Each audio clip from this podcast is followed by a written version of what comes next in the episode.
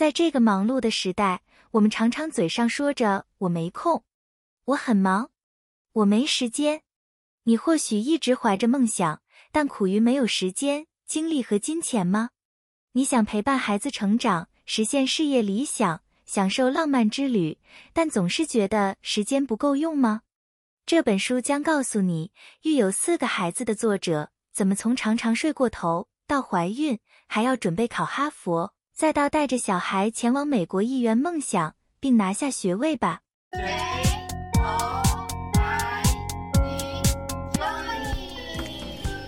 大家好，欢迎来到就以乐活人生，这是一个能够丰富我们人生的频道。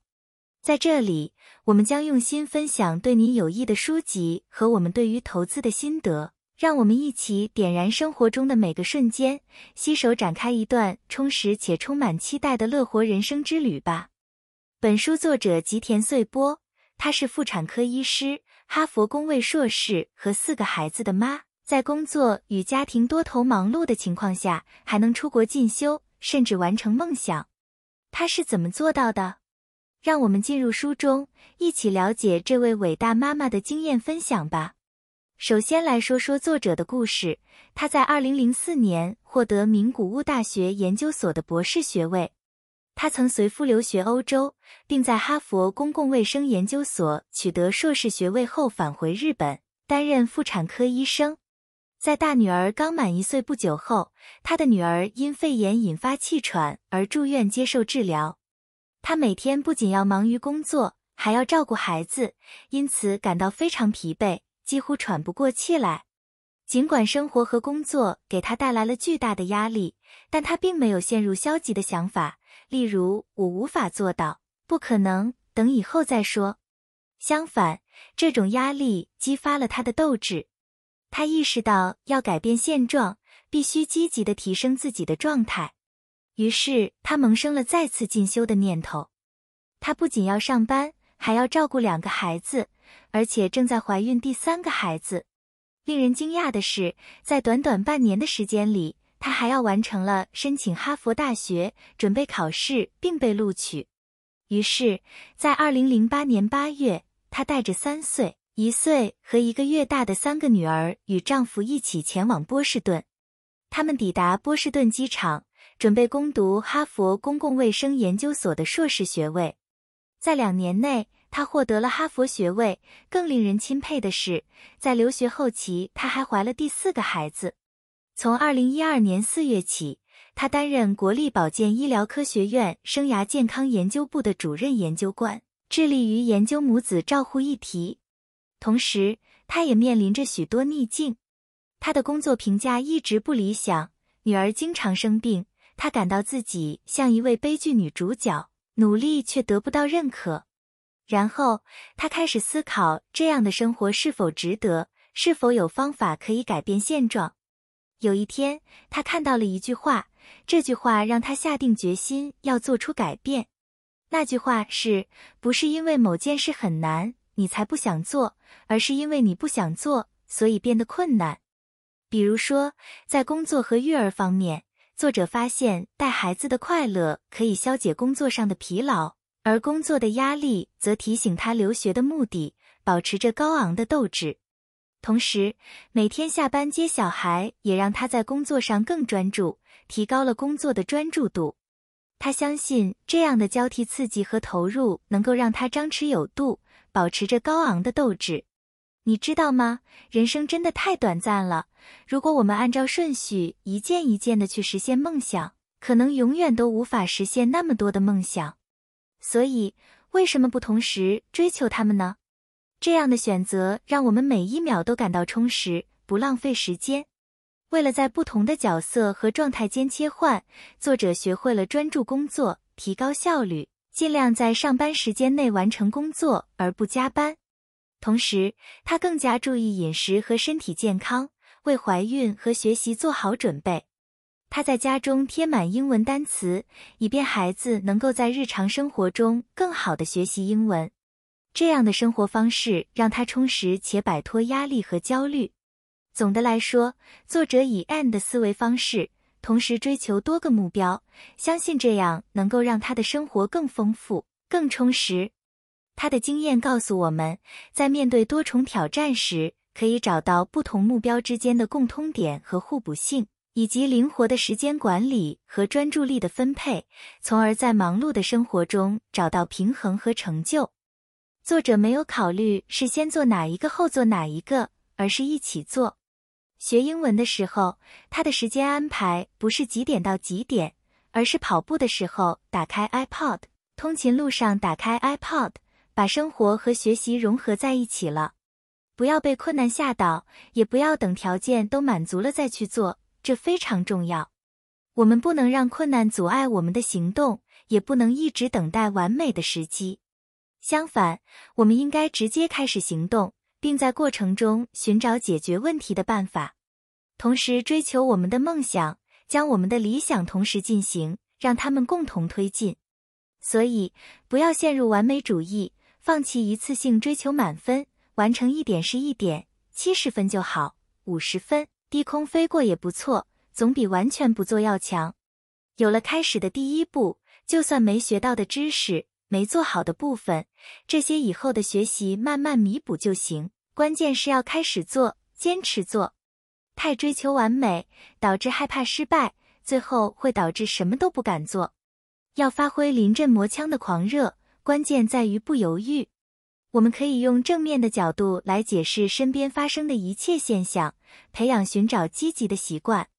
一旦下定决心去做某件事，就不要犹豫，去行动吧。时间是有限的资源，我们无法扩展它的长度，但我们可以提高时间的价值密度。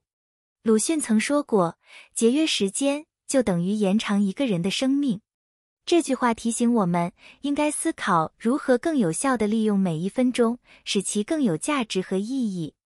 作者提出的时间管理方法是四象限法则。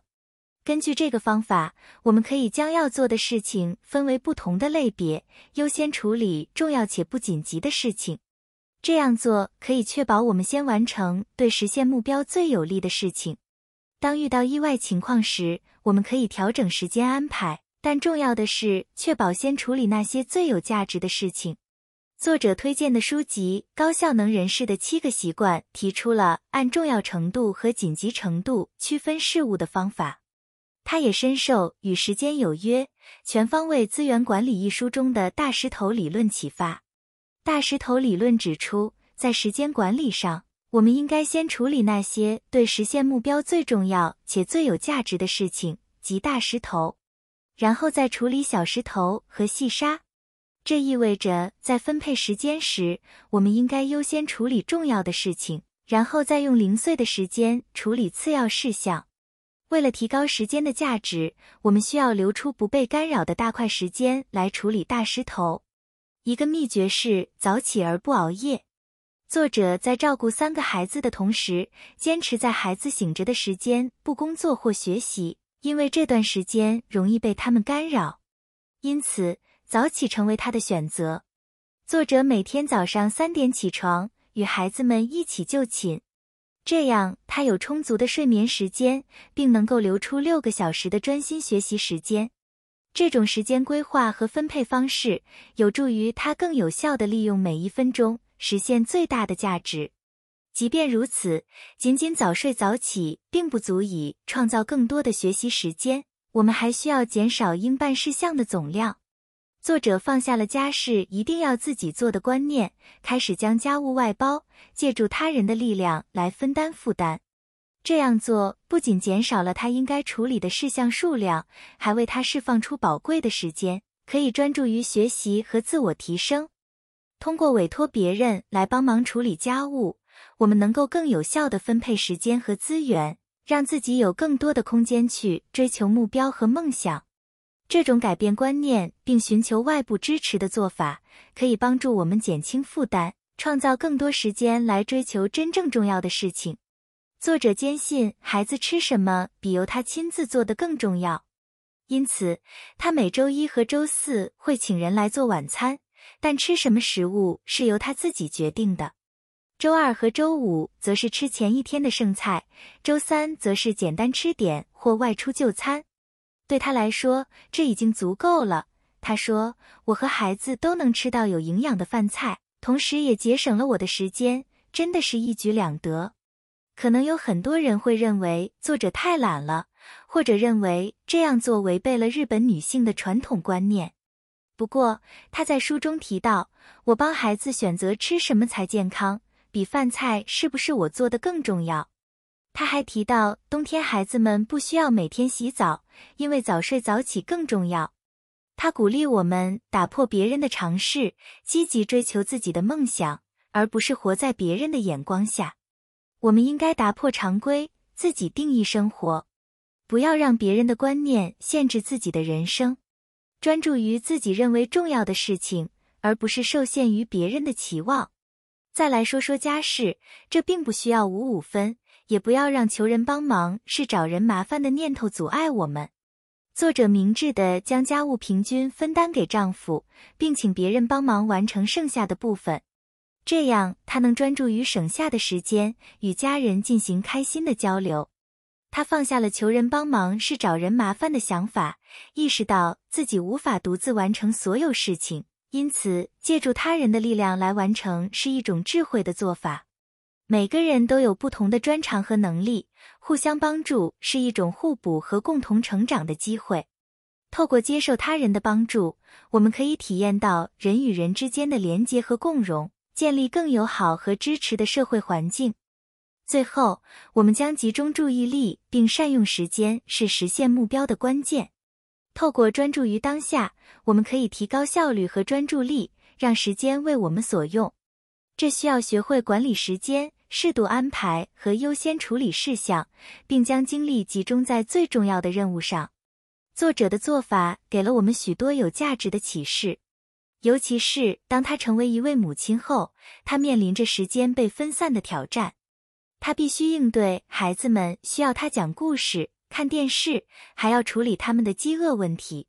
然而，他以巧妙的方式将时间划分成十分钟。五分钟，甚至只有两三分钟的小块时间，他明白这些小段时间的累积也能产生效果，因此他利用这些宝贵的片刻时间，一步一步地朝着目标迈进。他了解不必一次完成所有事情，因为细微的时间累积也能产生积极的影响。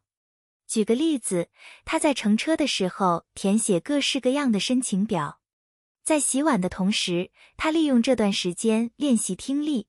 当他上洗手间、等车或者整理家务时，他思考着该如何写论文，该如何回复邮件。无论是走路、等车、上洗手间，还是整理家务等看似不方便拿笔纸的时刻，作者从不浪费这些珍贵的片刻。这样，当他真正有时间坐下来写作的时候，他已经把思路和架构都想好了。能够更快地完成工作。作者的智慧还体现在他善于利用零碎时间来处理琐碎事务。他明白完整的时间应该用来处理重要的学习事项，而那些小片时间可以用来处理一些琐碎的任务。他善于运用每一刻，充分利用碎片时间，让生活和学习更加高效。此外，他还教会了我们如何利用时间。地点和同伴的限制来提高效率。当我们在固定的时间、固定的地点与同伴一起工作或学习时，这些限制和约束能够增加我们的注意力和专注力，从而加速我们的进展。还有一个关键是在开始专注之前，我们应该善于利用专注前的时间。当我们无法专心工作或学习时，作者建议我们列出一个在意事项清单。这些小事或许不需要放在行程表上，也不需要费心处理，但如果我们很在意，就把它们列在清单上，因为小小的压抑会夺走大大的能量。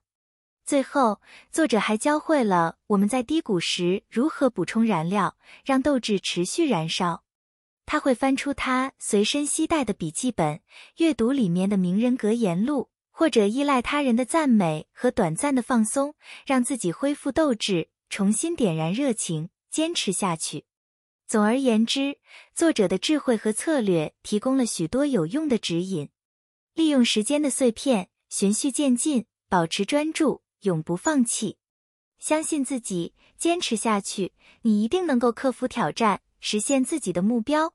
无论你面对什么困难，记住他的故事，告诉我们，即使是微小的努力，也能带来巨大的成果。